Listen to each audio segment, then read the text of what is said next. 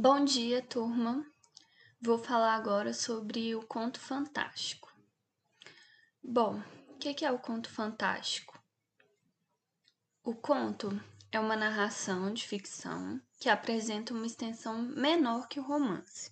É um gênero literário, onde são narradas histórias imaginárias.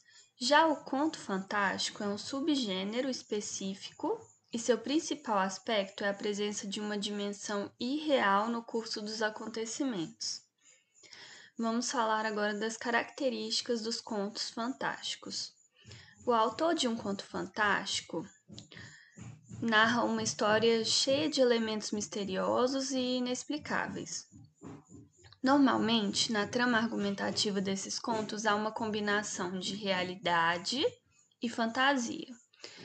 O mundo do relato fantástico costuma ser apresentado a partir de uma visão realista, ou seja, os elementos e personagens são identificados pelo leitor. Apesar dessa expectativa realista, são apresentados fatos estranhos e anormais. Um fato estranho é aquele que não cumpre as leis da realidade e por isso não há explicação racional.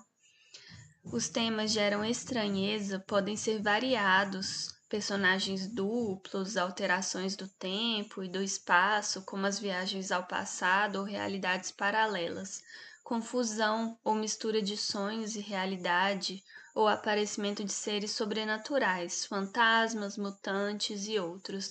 A formação desse mundo estranho e personagens irreais cria uma atmosfera perturbadora no relato.